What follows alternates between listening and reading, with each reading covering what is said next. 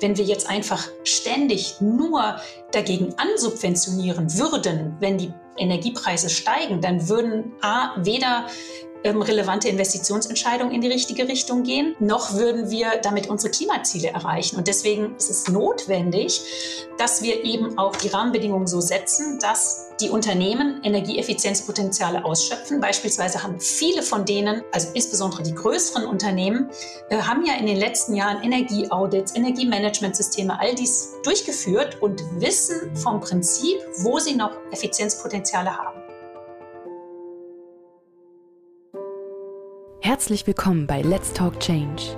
In unserer Podcast-Reihe diskutieren wir mit relevanten Entscheidungsträgern, inspirierenden Innovatoren und spannenden Visionären, welche Rolle Technologien, Geschäftsinnovationen, Politik und Medien für den Wandel der Wirtschaft und Gesellschaft in Richtung Nachhaltigkeit haben. Mein Name ist David Wortmann. Die Bundesregierung hat in den letzten Wochen und Monaten hart gearbeitet, um in einem umfangreichen sogenannten Osterpaket Maßnahmen zur Energieversorgungssicherheit Klimaschutz und Energiewende vorzulegen, als Antwort auf die Klimakrise und die neuen geopolitischen Herausforderungen. Nun muss sich das Parlament mit den Maßnahmen auseinandersetzen und die einzelnen Fraktionen im Deutschen Bundestag werden in den kommenden Wochen entscheiden, an welchen Stellen die Vorschläge der Bundesregierung nochmal nachgebessert werden sollten. Deshalb habe ich mich diese Woche mit Julia Verlin verabredet. Julia ist die stellvertretende Fraktionsvorsitzende der Grünen Bundestagsfraktion und für die Themenbereiche Energie, Klima, Umwelt, Naturschutz zuständig. Ich spreche mit ihr nicht nur darüber, was jetzt genau in den kommenden parlamentarischen Verhandlungen ansteht, sondern auch über ihren Rollenwechsel aus der Opposition in die Regierung wie die neuen Parlamentarier nach der Wahl Fuß gefasst haben und wie es um das große, aber häufig vernachlässigte Themenfeld der Energieeffizienz steht. Ich wünsche euch viel Spaß bei diesem Einblick in den Maschinenraum deutscher Energiewendepolitik. Julia, grüß dich. Wo erwische ich dich gerade? Hallo.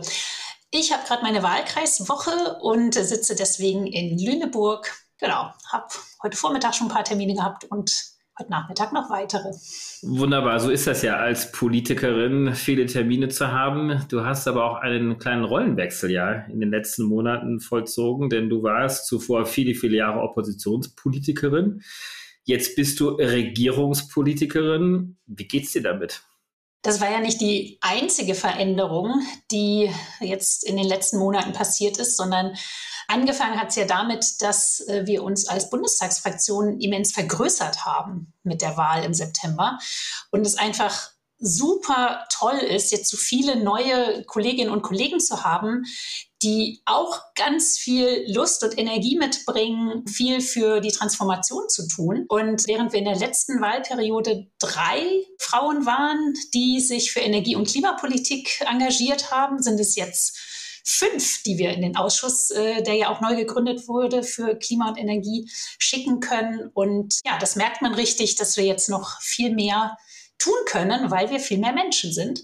Die andere Herausforderung war in der Tat natürlich, nachdem der Koalitionsvertrag dann stand, zu gucken, wie organisieren wir jetzt diese vielen Menschen in der neuen Fraktion und wie verteilen wir die Aufgaben. Und in der Tat, das ist äh, eine sehr spannende Aufgabe, die ich jetzt machen darf, indem ich den Fachbereich Ökologie leite und mit 28 anderen Abgeordneten die verschiedenen Ausschüsse begleite und äh, gucke, dass die ganzen Dinge, die im Koalitionsvertrag festgehalten sind, jetzt auch schnell auf die Schiene kommen und äh, vor allen Dingen auch, dass wir flexibel bleiben und auch aktuelle Ereignisse oder neue Erkenntnisse, beispielsweise wissenschaftlicher Art, dann auch schnell in Regierungshandeln umsetzen können und dafür das parlamentarisch alles gut organisieren. Insbesondere viele Absprachen mit Ampelpartnern sind natürlich dann jetzt auch für mich dazu gekommen. Ich versuche es gerade so ein bisschen praktisch vorzustellen. Du bist äh, einer derjenigen, die ja schon länger im Parlament gesessen haben, eben mit dieser Oppositionserfahrung. Oppositionspolitik erfordert ja auch nochmal andere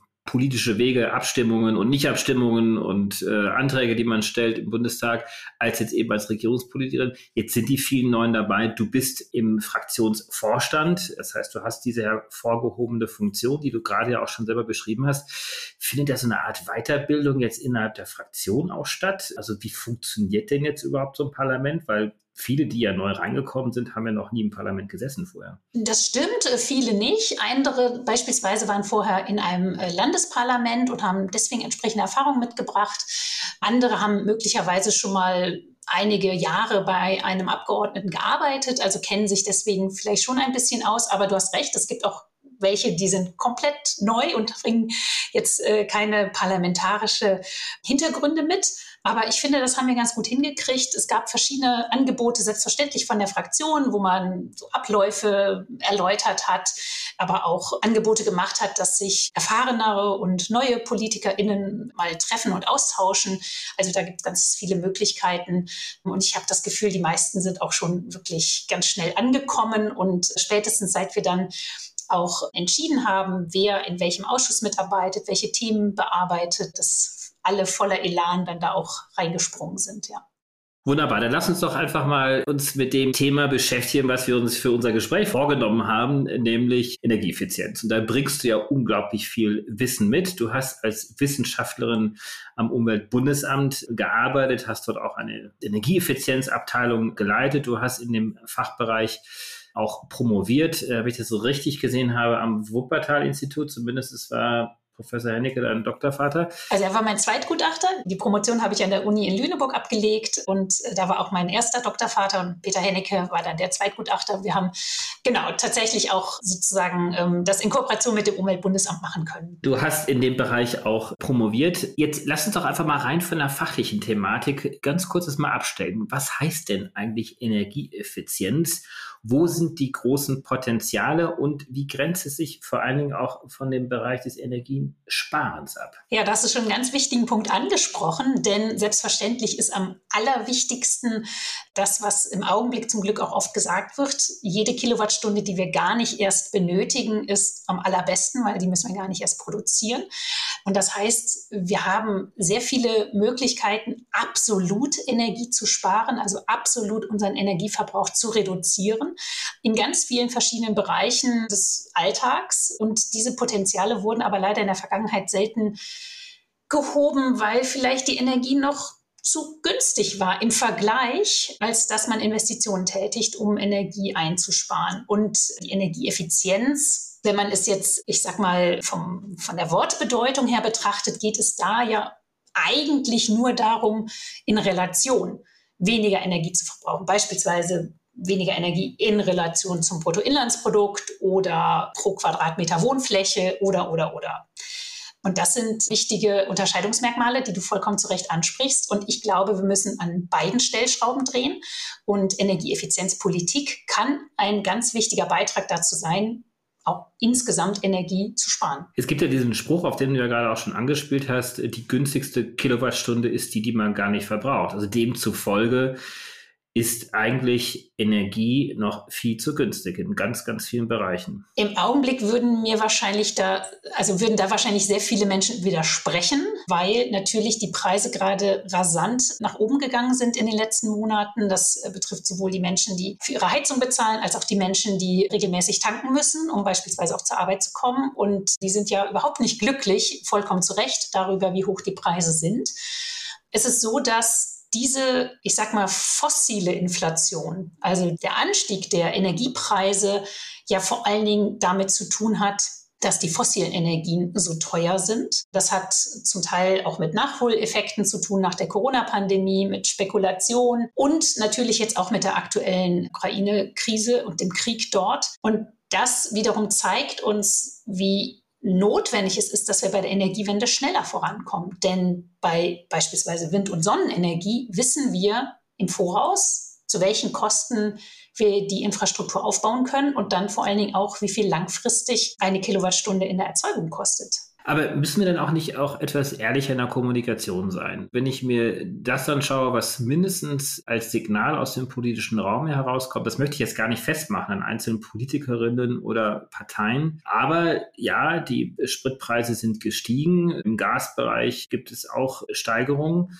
Aber die Antwort darauf ist eine Subventionierung, die greifen soll, damit diese Preise wieder sinken. Werden damit nicht komplette Fehlanreize gesetzt? Denn ich werde ja quasi als Verbraucher, als Industrie wird mir damit gesagt, ich brauche mir keine Sorgen machen, das Preisniveau bleibt und ich kann eigentlich so weitermachen wie bisher und muss jetzt nicht unbedingt Energieeffizienzmaßnahmen oder in andere alternative Energien gehen. Ich glaube, dass die Nachfrage, die sich aktuell darstellt, beispielsweise bei den Handwerksbetrieben nach Solaranlagen, nach Wärmepumpen, zeigt, dass sehr viele Menschen verstanden haben, dass jetzt ein sehr, sehr guter Zeitpunkt ist, auf Erneuerbare umzusteigen. Und ich glaube, dass wir die, du sprichst ja auf die Entlastungspakete an, die Koalitionsausschüsse an den zwei verschiedenen Terminen jetzt in den letzten Wochen verabredet haben. Insbesondere dafür sind so die schlimmsten Entwicklungen der aktuellen Energiepreisanstiege abzufedern, insbesondere für diejenigen Menschen, die wenig Geld haben. Und das finde ich auch deswegen richtig und wichtig. Beispielsweise der Heizkostenzuschuss, der also der hilft ja denjenigen, die ja schon aus den Gründen, weil sie wenig Einkommen haben, beispielsweise Wohngeld beziehen. Das sind sehr, sehr wichtige Maßnahmen, die wir umsetzen müssen, um Menschen in solchen Situationen zu helfen. Und gerade beim Thema im Gebäudebereich äh, sehen wir ja, wie das Mieter-Vermieter-Dilemma auch nochmal darstellt, dass wir über den Preis eben auch nicht alles regeln können. Also dass wir nicht erwarten können, dass automatisch, nur weil Preise steigen, Menschen Investitionen tätigen für nachhaltige Technologien und energiesparende Technologien, weil nun mal in der Vergangenheit die Heizkosten ausschließlich von Mieterinnen und Mietern getragen werden. Diejenigen aber nicht diejenigen sind, die die Investitionsentscheidungen treffen für die Gebäude.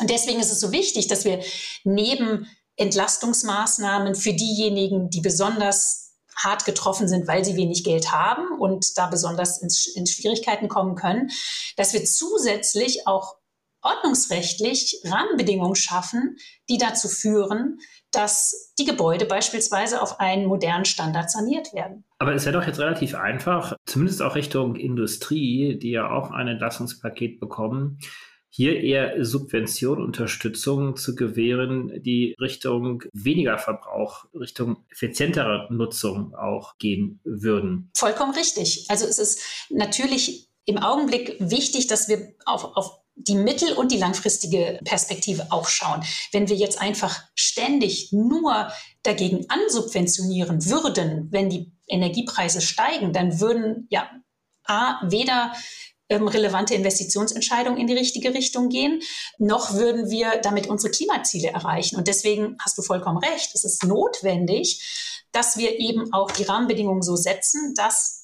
die Unternehmen Energieeffizienzpotenziale ausschöpfen. Beispielsweise haben viele von denen, also insbesondere die größeren Unternehmen, äh, haben ja in den letzten Jahren Energieaudits, Energiemanagementsysteme, all dies durchgeführt und wissen vom Prinzip, wo sie noch Effizienzpotenziale haben. Und ganz oft wurden diese Maßnahmen als ja, Ergebnis sozusagen diese, dieser Untersuchung dann erstmal in die Schublade gelegt und man hat das Geld für was an, also die, die, die Gewinne vielleicht, die das Unternehmen abgeworfen hat, erstmal genutzt, um eine weitere Produktionsanlage äh, zu bauen oder um, äh, ja, keine Ahnung, andere Dinge, in andere Dinge zu investieren, aber nicht immer unbedingt in die Effizienzmöglichkeiten, die es gibt. Und diese neuen Technologien, die müssen jetzt im Vordergrund stehen für neue Investitionen. Und das unterstützen wir natürlich politisch. Es gibt zum einen gibt es äh, Förderprogramme verschiedener Art für Unternehmen, um in Energieeffizienz zu investieren. Äh, aber zum anderen, indem wir auch klar sagen, es wird nicht auf Dauer eine also einen, einen, künstlich äh, subventionierten niedrigen Energiepreis geben können, das können wir uns als Staat auch überhaupt nicht leisten, sondern wir müssen dafür sorgen, dass die Energiepreise deswegen günstig werden, weil wir weniger verbrauchen und vor allen Dingen auf die Erneuerbaren setzen, die deutlich günstiger auch in der Erzeugung sind. Wir sind ja gerade in auch einer besonderen Situation in den letzten äh, Wochen, die ja vor Dingen aufgrund der geopolitischen Herausforderungen auf uns zu gerollt sind. Dennoch ist das Thema Energieeffizienz ja auch kein neues Thema. Das kennen wir seit vielen, vielen Jahren, Jahrzehnten eigentlich. Und es wurde ja auch regelrecht gepredigt, ein Energy Efficiency First Prinzip sozusagen durchzusetzen. Dennoch ist vergleichsweise wenig passiert in den letzten Jahren. Kannst du dir das erklären, warum das der Fall war? Diejenigen, die in den letzten Jahren die Verantwortung getragen haben für den Bausektor und für den Energiebereich, also die politisch Verantwortlichen, denen war das Thema offenbar nicht wichtig genug oder aber sie sind möglicherweise auch ergänzend einem Trugschluss aufgesessen, denn es wurde ganz oft behauptet, energieeffizientes Wohnen oder energiesparende Häuser seien sehr, sehr viel teurer und deswegen ja für, gerade für Menschen mit wenig Geld nicht zu bezahlen. Und deswegen würde bezahlbares Wohnen und energieeffizientes Wohnen würde sich widersprechen. Und das ist einfach falsch, weil wir ja gerade auch angesichts der steigenden Heizkosten sehen, dass die zweite Miete nämlich die Nebenkosten massiv steigen und dass das eigentlich das ist, was die Menschen gerade in Schwierigkeiten finanzieller Art bringt. Und ähm, deswegen glaube ich, ein Irrglaube hat sich da manifestiert und ja, und, und möglicherweise hat man auch einfach gedacht, ach, Klimaschutz, das machen wir dann irgendwann später, wir machen jetzt erstmal irgendwas anderes. Ist man da quasi einer gewissen Erzählung aufgesessen oder einem gewissen Lobbyinteresse, was sich dort manifestiert hat? Irgendwoher muss das ja kommen, wahrscheinlich aus der Bauwirtschaft oder von äh, anderen Akteuren, weil sonst wird sich sowas ja auch nicht verfestigen. Also ich glaube, wir würden es wahrscheinlich so einfach machen, wenn wir sagen würden, das wäre den Menschen vielleicht möglicherweise egal gewesen oder den anderen Verantwortlichen in der Politik. Wenn das denn der Fall wäre, hörst du denn diese Stimmen nach wie vor, die jetzt äh, auch bei dir, auch als Regierungspolitikerin, jetzt an der Tür klopfen und sagen, ja, ist ja alles schön und gut mit der Energieeffizienz, aber überlegt euch das bitte nochmal zweimal und dreimal, weil das ist ja so unglaublich teuer oder es gäbe möglicherweise noch andere Argumente, die dagegen sprechen? Klar, gibt es immer wieder Menschen, die sagen, wir können das nicht leisten, wir haben nicht genug Fachkräfte, wir haben nicht die passenden Materialien, die es wird auch gesagt, die Wärmepumpen funktionieren nicht im Altbau. Also es gibt sehr, sehr viele Argumente, die aber sehr schnell widerlegt werden können, wenn man sich mal genauer damit beschäftigt. Also ich habe das Gefühl, diejenigen, die oft äh, beim Thema Energieeffizienz, insbesondere im Gebäudesektor, auf der Bremse stehen, das sind diejenigen, die schlecht informiert sind und das auch nicht, also nicht bereit sind, sich wirklich mal mit den äh, Fakten auseinanderzusetzen. Was natürlich richtig ist, ist, dass es eine Mammutaufgabe ist. Wenn wir den Gebäudebestand in Deutschland klimaneutral machen wollen, und die Sanierung von vielen, zig Millionen Wohnungen und Häusern, sind ja auch Büros und Schulen und so weiter, umsetzen wollen, dann wird es natürlich viele Jahre dauern. Aber gerade das ist doch ein Grund, damit sofort anzufangen und nicht noch lange zu warten.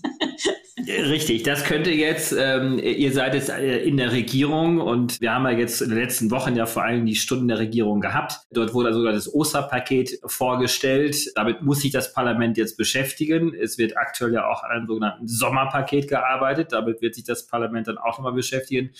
Was steht denn jetzt ganz konkret bei euch auf der Agenda? Also mit welchen Themen und Gesetzen werdet ihr euch jetzt in den nächsten Wochen und Monaten intensivst auseinandersetzen? Das Osterpaket in der Tat ist das, was wir ab Mai im Parlament beraten werden. Es war jetzt im Kabinett und enthält insbesondere ganz viele Verbesserungen, damit wir schneller beim Ausbau der Erneuerbaren im Stromsektor vorankommen. Das ist auch deswegen wichtig, weil wir natürlich Strom perspektivisch auch für den Mobilitäts- und Wärmesektor nutzen werden, also noch viel mehr als bisher. Stichwort Elektromobilität und Wärmepumpen. Und das heißt, wir werden, das ist jetzt der Vorschlag des Gesetzes, die erneuerbaren Energien im überragenden öffentlichen Interesse einstufen.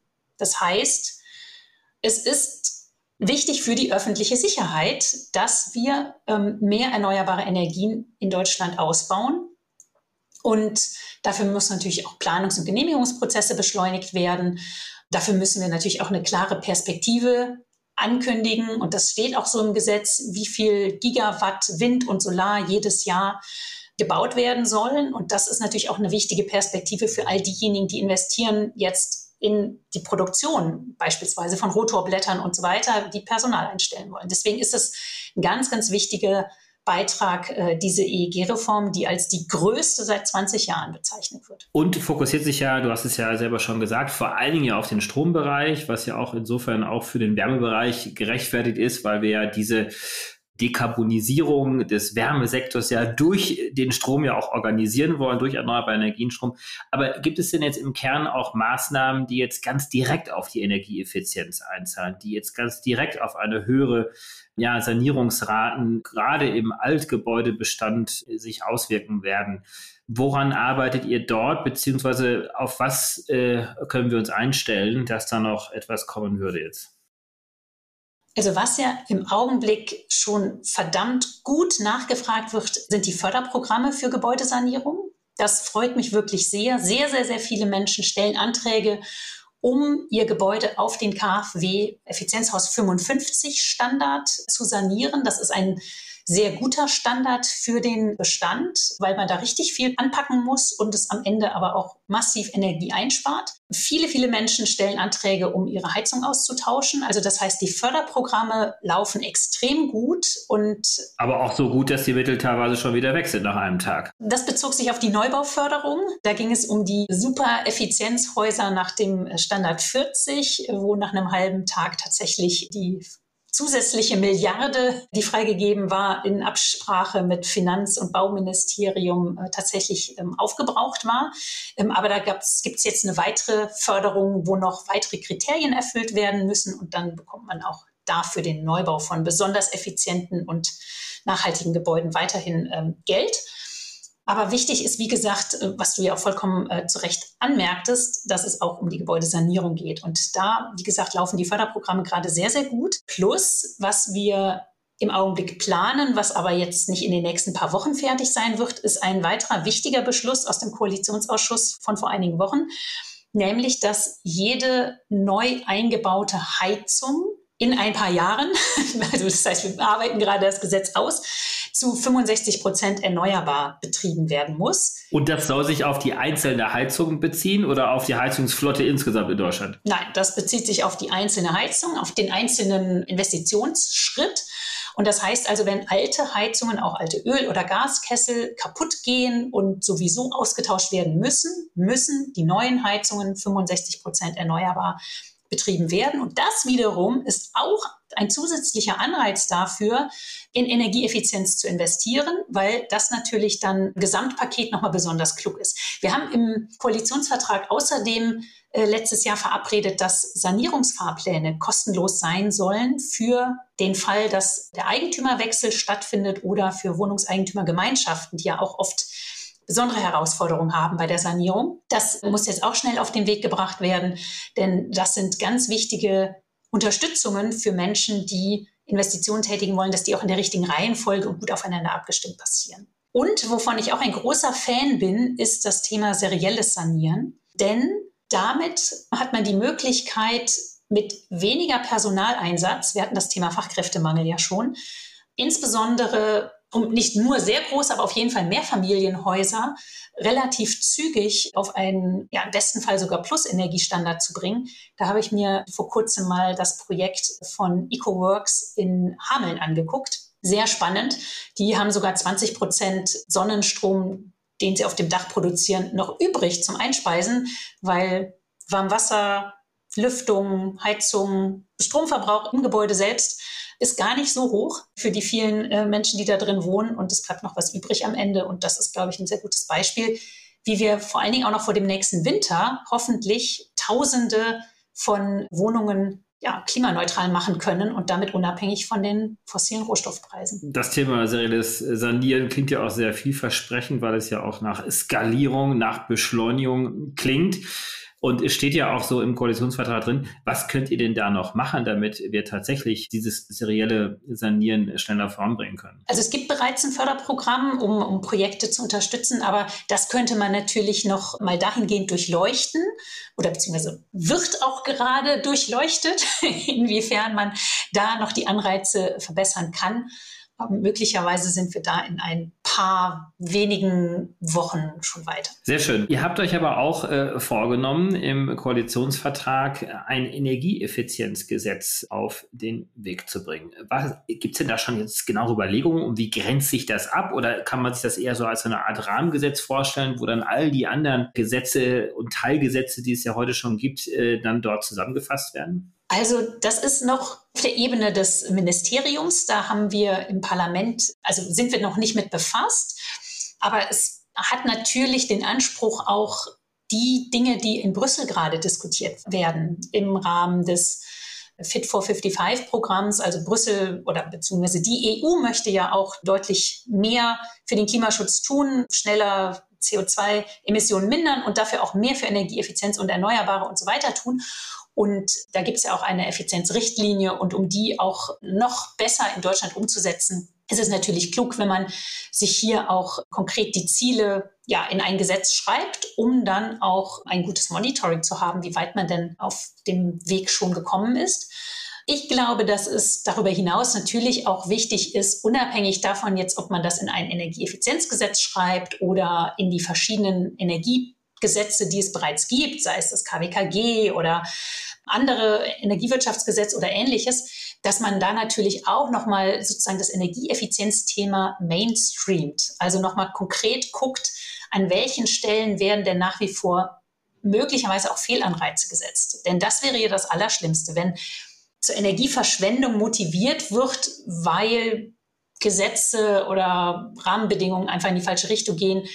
Es ist beispielsweise bei Industrierabatten in der Vergangenheit so gewesen, dass es sich für manche Unternehmen gelohnt hat, lieber mehr Energie zu verbrauchen, um am Ende mehr ja, Energiepreisvergünstigungen zu bekommen, als äh, Energie zu sparen. Und das ist natürlich angesichts der aktuellen Lage nicht mehr das, was passieren darf. Also nicht nur aufgrund der aktuellen Lage, sondern das muss ich dir ja nie sagen, aber aufgrund der Klimakrisensituation natürlich überhaupt gar nicht mehr denkbar in Zukunft, dass Energie verschwendet wird. Du hast das Thema ganzheitlich jetzt auch angesprochen. Spielen auch Themen wie Kreislaufwirtschaft, die Erhöhung der Produktlebensdauer beispielsweise oder die Wiederverwendung von Produkten und Materialien auch eine Rolle, weil in vieles, was wir produzieren, auch im Bausektor im Übrigen ja auch, wenn man an Zement denkt und so, geht ja dort ja unglaublich viel Energie rein, indem wir relativ kurze Produktlebenszyklen haben. Also spielt das äh, Thema Kreislaufwirtschaft hier auch eine Rolle und wird das adressiert? Auf jeden Fall ist das auch relevant, denn jeder kann sich vorstellen, dass der Rucksack, den ein Produkt mit sich trägt, auch aus viel Energie besteht und es immer besser ist, wenn du ein Produkt lange nutzen kannst, anstatt dass du es einfach möglichst häufig recycelst, wenn du es denn dann wenigstens recycelst. Das ist ja auch nicht immer leider gegeben. Also insofern. Aber ist es in der Krisenstrategie der Bundesregierung angekommen oder auch bei euch im Parlament? Also allgemein sind wir da sicherlich total einig, aber ist das wirklich als politisches Instrumentarium adressiert? Wird ganz konkret darüber gesprochen? Gibt es hier ja, eine Auseinandersetzung damit in der Bundesregierung oder bei euch? Du bist jetzt nicht Teil der Bundesregierung im engeren Sinne, aber. Also ich würde sagen, dass mir diese Themen jetzt, also die kommen nicht so im Vordergrund vor dass, dass man über Kreislaufwirtschaftsgesetz oder Recht auf Reparatur beispielsweise in, in Hinblick insbesondere auf die aktuelle Krise Bezug nimmt, sondern eher, dass man sagt, okay, wir haben uns da verschiedene Dinge im Koalitionsvertrag vorgenommen, es werden Dinge auf europäischer Ebene diskutiert und die wollen wir umsetzen. Und diesen Zusammenhang, inwiefern jetzt auch ja, Langlebigkeit von Produkten, mit der aktuellen Energiepreiskrise in Verbindung gebracht werden, das habe ich jetzt noch nicht so oft gehört. Das sind ja auch eher mittel- oder langfristigere Maßnahmen. Aber das Problem haben wir ja bei ganz vielen Dingen. Ne? Also, dass wir uns auf den Weg gemacht haben, mit dieser Koalition sehr viele Dinge zu reformieren, die einfach sinnvoll und notwendig sind.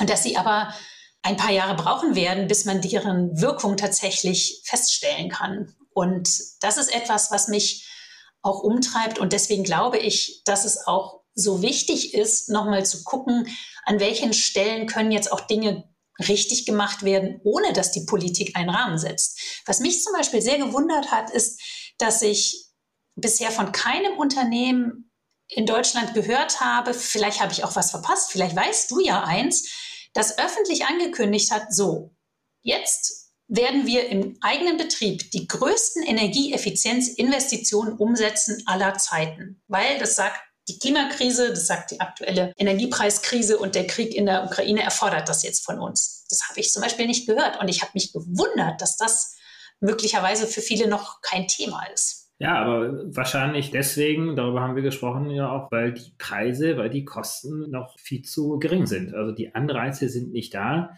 Denn ich habe ja einen Wettbewerbsnachteil, wenn ich kurzfristig zumindest hohe Investitionen tätige. in meinem Produkt, ja, Produktionszyklus äh, im Vergleich zu denen, die es eben dann nicht machen.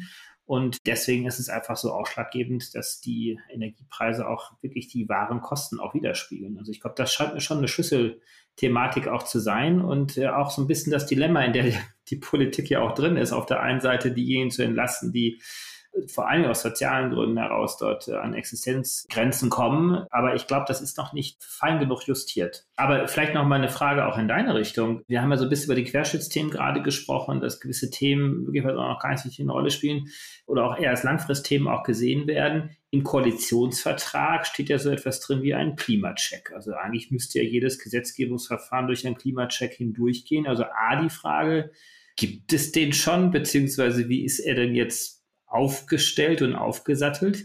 Und die verwandte Frage dazu, seid ihr auch so innerhalb der Fraktion auch schon organisiert, dass sie jetzt nicht nur klassischerweise in Arbeitsgruppen jetzt äh, zusammensitzt, sondern auch möglicherweise auch so Querschnittsthemen in Querschnittsarbeitsgruppen auch bearbeitet, zumindest möglicherweise für die Themen, für die die Grünen aktuell jetzt auch zuständig sind. Also ein Klimacheck bedeutet ja quasi, dass während der Ressortabstimmung das zuständige Klimaministerium schaut, ob das perspektivisch Vorteile oder Nachteile hat äh, zum Erreichen der Klimaziele. Wir sind ja dadurch, dass wir relativ rasant gestartet sind mit dem Heizkostenzuschuss und der EEG-Novelle, also sprich dem Osterpaket, sind wir noch am Anfang von, von vielen politischen Maßnahmen, die noch folgen werden. Also wir, wir diskutieren das sowohl im Parlament, die Auswirkungen von verschiedenen politischen Entscheidungen, das ist ganz klar. Und beispielsweise das Gasspeichergesetz, worum es ja ging, um sicherzustellen, dass die Speicher während des Sommers gefüllt werden, damit wir die Mengen im Winter zur Verfügung haben. Da ist ja beispielsweise auch beschlossen worden, dass dieses Gasspeichergesetz nicht, also bis in alle Ewigkeit gilt, weil wir irgendwann vielleicht ja gar kein Erdgas mehr verwenden und diese Gasspeicher vielleicht für Wasserstoff verwenden, aber vielleicht auch nicht alle. Das heißt, diese Perspektive, dass wir eine 100% erneuerbare Welt haben wollen und haben werden, die wird immer mitgedacht, natürlich jetzt auch bei der Gesetzgebung. Und das ist vielleicht auch nochmal ein wichtiges Argument, äh, warum Energieeffizienz so notwendig ist oder auch das Energiesparen so einen wichtigen Beitrag leisten kann für die Energiewende, weil je weniger Energie wir insgesamt als Gesellschaft, als Volkswirtschaft brauchen, desto schneller schaffen wir die 100 Prozent Erneuerbare. Absolut. Und da versteht ihr, ich glaube, da sind wahrscheinlich jetzt auch viele gespannt, wie ihr jetzt aus dem Parlament heraus auch reagiert auf die Vorschläge, die von Seiten der Bundesregierung kamen. Gibt es da so ein paar Punkte, die du jetzt schon mal uns verraten könntest, wo du sagst, da gäbe es jetzt noch Verbesserungs Handlungsbedarf? Also ich glaube, was, wo wir ganz dringend äh, vorankommen müssen, ist selbstverständlich bei den Wärmenetzen, weil die Wärmenetze natürlich einen Großteil der Gebäude äh, in Deutschland versorgen und wir, wenn wir hier eine wichtige Investitionsentscheidung unterstützen können als Politik, damit natürlich von heute auf morgen einen wichtigen Beitrag leisten, a für den Klimaschutz und b für weniger Abhängigkeit von den Fossilen. Da haben wir leider die Situation, dass ein wichtiges Förderprogramm nach wie vor in Brüssel bei der Wettbewerbskommission liegt und eine beihilferechtliche Genehmigung braucht. Wir warten da sehnsüchtig drauf, weil auch die Wärmenetzbetreiber dringend Investitionen tätigen wollen, wofür sie auch dann dadurch finanzielle Unterstützung kriegen wollen. Und wenn es nach mir geht, du kennst mich ja auch, wir könnten die Dinge, die im Gebäudeenergiegesetz oder auch im Kraft-Wärmekopplungsgesetz oder andere Rahmenbedingungen könnten wir meinetwegen noch deutlich rascher auf Energieeffizienz und Erneuerbare ausrichten.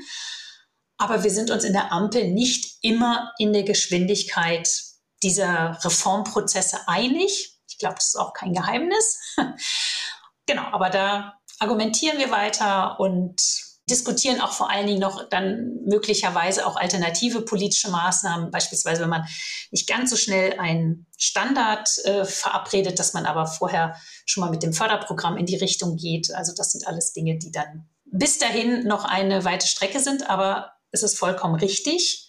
Wir müssen für das Thema Energieeffizienz deutlich mehr tun, als im Augenblick die Rahmenbedingungen hergeben. Und da sind wir dran. Wir haben ja auch eine relative Ungerechtigkeit nach wie vor, denn die CO2-Belastung beziehungsweise die Kosten, die zur CO2-Vermeidung entstehen, sind ja noch relativ ungerecht verteilt zwischen Vermietern und Mietern. Genau, und das haben wir ähm, jetzt angepackt. Es gibt eine ein Vorschlag, der zwischen den beteiligten Ministerien ausgearbeitet worden ist. Und ich bin sehr froh, dass wir ab Januar ein Stufenmodell haben werden. Das heißt, dass je schlechter der Gebäudestandard ist, desto mehr müssen die Vermieter sich an den Heizkosten beteiligen, also sprich an den Kosten, die die CO2-Preiskomponente ausmacht. Und das wiederum soll Anreize und Lenkungswirkungen natürlich beim Vermieter erzeugen. Und die Mieterinnen und Mieter sind natürlich weiterhin auch diejenigen, die die Hauptlast der Heizkosten tragen. Aber dadurch haben wir so einen Teil der Gerechtigkeit äh, wiederhergestellt, damit die Lenkungswirkung auch da ankommt, wo jemand auch tatsächlich sanieren kann. Das sind ja nicht die Mieterinnen und Mieter. Wunderbar. Wir könnten jetzt beliebig noch in so viele Themen jetzt einsteigen. Die Zeit ist nicht mehr da. Du musst auch weiter. Du hast einen Wahlkreis äh, zu betreuen. Äh, was steht heute noch an bei dir? Wir besichtigen gleich eine Geflüchtetenunterkunft, die hergerichtet worden ist in einem alten Gebäude, was die Universität im Augenblick nicht benötigt. Da hat das äh, THW und der ASB in den letzten Wochen gewerkelt. Ganz viele Ehrenamtliche haben da Betten aufgestellt, äh, Schränke montiert und ich glaube, in ein oder zwei Wochen werden die ersten Familien erwartet, die dann aus der Ukraine dort erstmal unterkommen können, weil wir langsam zusätzliche Kapazitäten brauchen und das schauen wir uns gleich gemeinsam an. Damit, glaube ich, können wir auch vielleicht auch in den wohlverdienten Feierabend hineingehen. Julia, ganz, ganz besten Dank für deine Zeit. Du hast eine unglaublich anstrengende Woche auch vor dir. Als Bundestagsabgeordnete musst du ja auch ganz viel am Wochenende auch arbeiten. Ganz, ganz herzlichen Dank für dieses richtig tolle Gespräch. Danke dir, hat mir viel Spaß gemacht und bis demnächst. Alles klar, auf bald, tschüss. Herzlichen Dank fürs Einschalten. Wir hoffen, dass Sie beim nächsten Mal bei Let's Talk Change wieder dabei sind. Dieser Podcast wird realisiert durch DWR ECO, einer internationalen Cleantech-Beratung für Kommunikation, Politikberatung und Geschäftsstrategien.